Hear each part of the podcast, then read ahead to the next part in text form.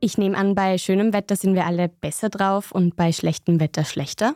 Jein. Also grundsätzlich muss man schon sagen, wir Menschen sind seit Jahrtausenden schon recht anpassungsfähig. Das ist vermutlich jetzt auch unser Erfolgsgeheimnis gewesen.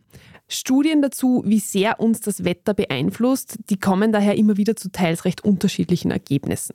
Insgesamt dürfte der Einfluss von Sonne oder Regen darauf, wie wir so drauf sind, geringer sein, als wir vielleicht glauben, wenn wir dann in der Früh angefressen in der U-Bahn sitzen und in die Arbeit fahren und rundherum alle nasse Regenschirme haben, die uns irgendwie alle auf die Hose tropfen. Es dürfte insgesamt aber schon so sein, dass warmes, aber Achtung, nicht zu heißes, sonniges Wetter bei vielen Menschen die Stimmung, die Gesundheit und das Wohlbefinden erhöht, während so richtig grausliches kaltes Wetter nicht ganz so ideale Voraussetzungen bei uns schafft.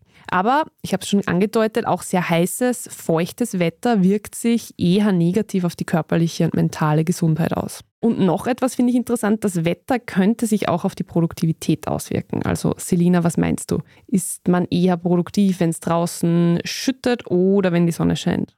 Vermutlich bei Sonnenschein, weil wir besser gelaunt sind.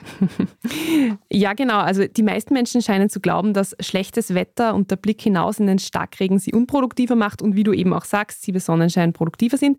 Dabei dürfte eigentlich genau das Gegenteil der Fall sein. Also da hat eine Studie vor einigen Jahren gezeigt, dass man eigentlich produktiver ist, wenn das Wetter schlecht ist, weil man, es klingt sehr logisch, weniger abgelenkt ist von der Planung von Aktivitäten mhm. für nach der Arbeit ja, eh, wie gesagt, man hat tendenziell ja eher immer mehr vor, wenn das Wetter schön ist. Jetzt können wir das Wetter bekanntlich nicht so groß beeinflussen. Dafür kann man aber vielleicht bestimmte Tätigkeiten in der Arbeit entsprechend einplanen. Also vielleicht kann man ja den Berg an nicht so spannender Büroarbeit für den nächsten regnerischen Tag aufheben, sofern das halt möglich ist.